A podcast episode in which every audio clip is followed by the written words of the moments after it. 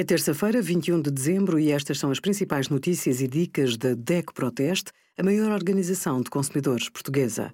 Hoje, em DECO.proteste.pt, sugerimos o alargamento até março de 2022 do programa Edifícios Mais Sustentáveis para melhorar a eficiência energética da casa, o aumento do gás engarrafado e o melhor robô de cozinha do nosso teste a 20 equipamentos.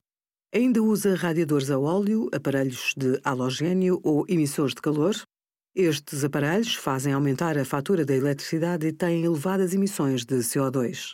Muita da energia gasta na climatização das casas é perdida em janelas ineficientes e de má qualidade ou em construções com baixos níveis de isolamento térmico. O ideal seria optar por janelas mais eficientes ou reforçar os níveis de isolamento da sua casa.